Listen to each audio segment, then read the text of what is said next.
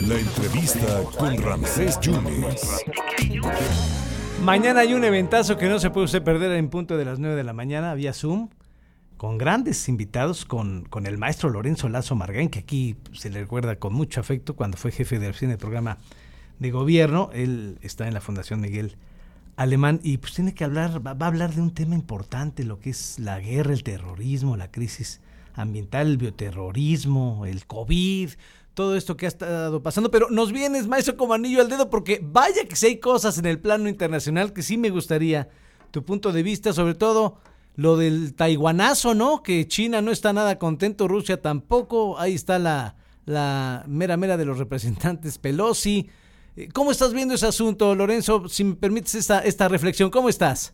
¿Qué tal, Ramsés? Saludo a todo tu auditorio, con la precisión de que mi responsabilidad laboral no es precisamente en la Fundación Alemán, sino en el despacho de consultoría Alemán y Asociados. Somos organizaciones hermanas con, con funciones distintas.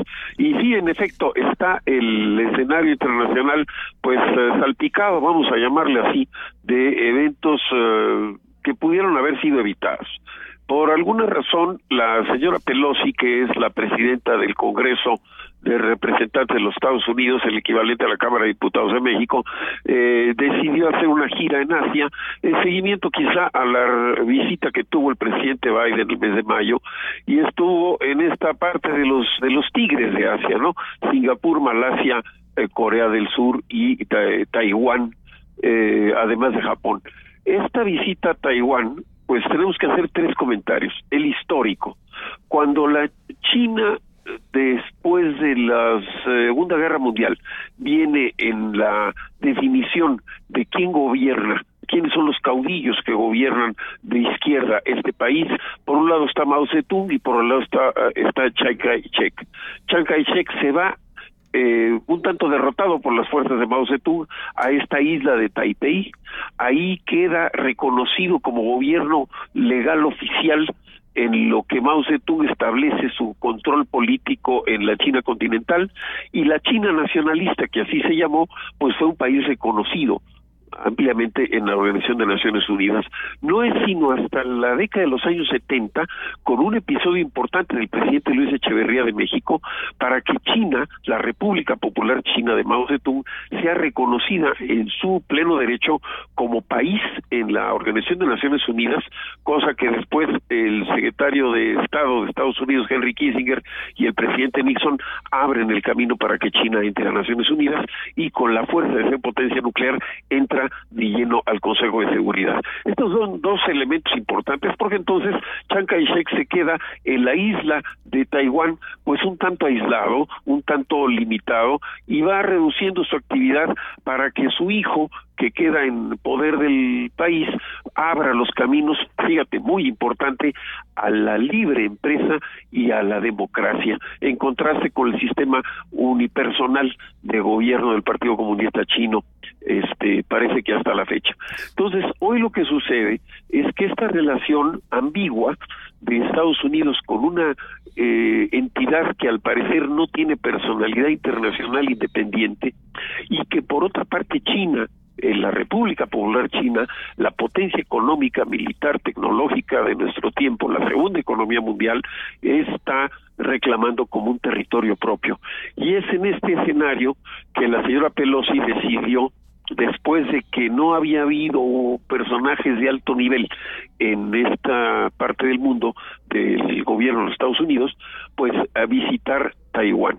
Lo hace en virtud de varias cosas. Primero, por la situación de que en la zona donde la señora Pelosi eh, tiene sus grupos de votantes, pues hay una comunidad taiwanesa importante.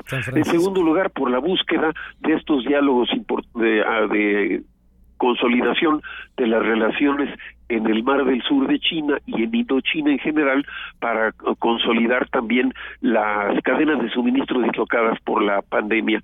Y en tercer lugar, y nada despreciable, es que Taipei representa el 64%, 6,4% de la producción mundial de, microcircuitos integrados que rigen los teléfonos móviles, los automóviles y muchos otros productos de electrodomésticos y de otro tipo de tecnologías que tienen bases de inteligencia artificial.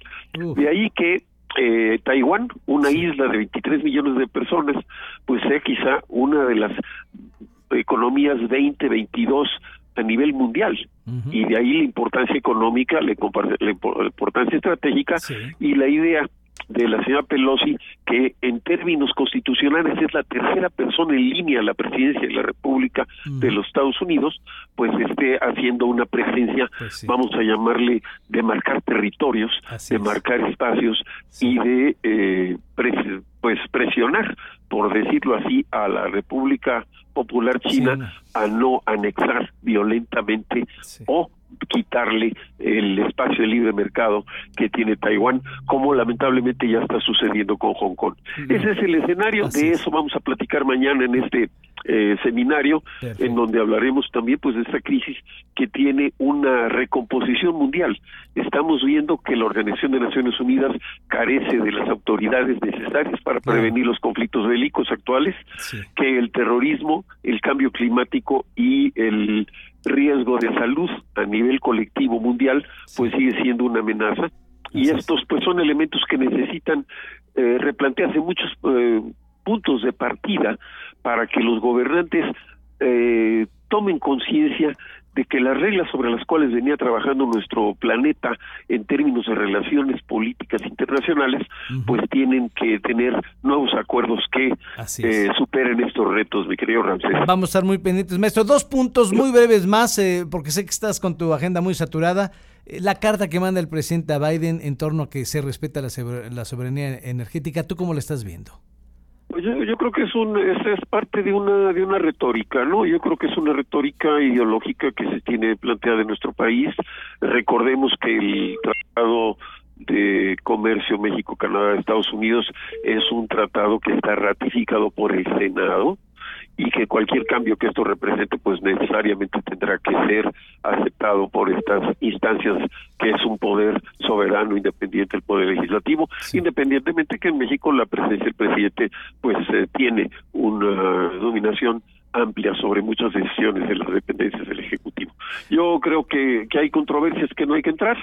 Si se va a hacer desde el punto de vista retórico ideológico, pues eh, no deja de ser más allá que eso, pero de ahí a que tenga una implicación directamente ya grave en términos económicos para el país, pues hay que quedar muy claro que cuando los elefantes se pelean, el pasto es el que sufre, ¿no? Así que por lo tanto México no debe quizá estarle buscando problemas a las economías más grandes sobre las cuales pues no tenemos capacidad de competencia.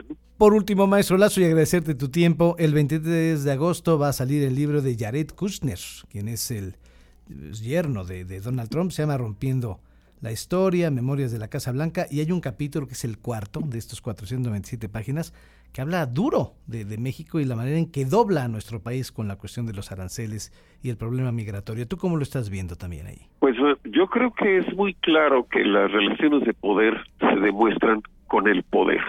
Y el presidente Trump eh, transgredió los elementos de, de diplomacia, de, de normatividad ética del poder para imponer una visión unipersonal del sistema estadounidense a favor de una de las partes más radicales de la política de ese país. Y lamentablemente, pues yo estoy en contra de todo autoritarismo, de todo gobierno unipersonal y mucho más grave es el eh, nepotismo de que el yerno del presidente esté tomando decisiones de política exterior sin tener sin haber tenido en estos años un cargo previo de carrera política o de carrera en la administración pública. No deja de ser un documento preocupante porque pues implica cómo cómo se sometió a México a un capricho del presidente Trump y cómo nos tomó de rehenes en su campaña con el cuento de la del muro, con el cuento de que los eh, mexicanos eran violadores y, y, traficantes y cuánta cosa, y ahora resulta que el lanzamiento de la nueva campaña del presidente Trump, esos mismos epítetos ya no son para los mexicanos, sino para las minorías que no votaron por él. Así que, pues... Eh, y ya está en campaña. Que Estados Unidos tenga la madurez política y la cultura democrática necesaria para evitar que los autoritarismos unipersonales que pusieron en riesgo el sistema democrático estadounidense no se vuelvan a repetir. Te seguimos con mucho interés en Canal 11 y mañana en punto de las 9 de la mañana, maestro Lazo. Muchas gracias, ¿eh? Me quedo con un comentario diciendo, mi querido Ramsés, claro. con el cambio constitucional sorprendente que tiene el Estado de Veracruz, no se les vaya a llenar de chilangos los cargos públicos ahí de elecciones. Gracias, maestro Lazo. Aquí ya sabes que se te quiere mucho. Te mando un abrazo. Muchos saludos. Gracias al maestro Lorenzo Lazo. Margain, que mañana tendrá un encuentro interesante que tiene que ver con el COVID, la gestión ambiental, la guerra, el bioterrorismo. Tendrá un encuentro por Zoom, pero no podemos pasar, eh, no podemos dejarle pasar las preguntas del día, ¿no? Lo que pasó en Taiwán, lo que está pasando con este libro de Jared Kushner. Y bueno, ya también dio un comentario de lo de ayer, de la ley aquí en Veracruz. Lorenzo Lazo.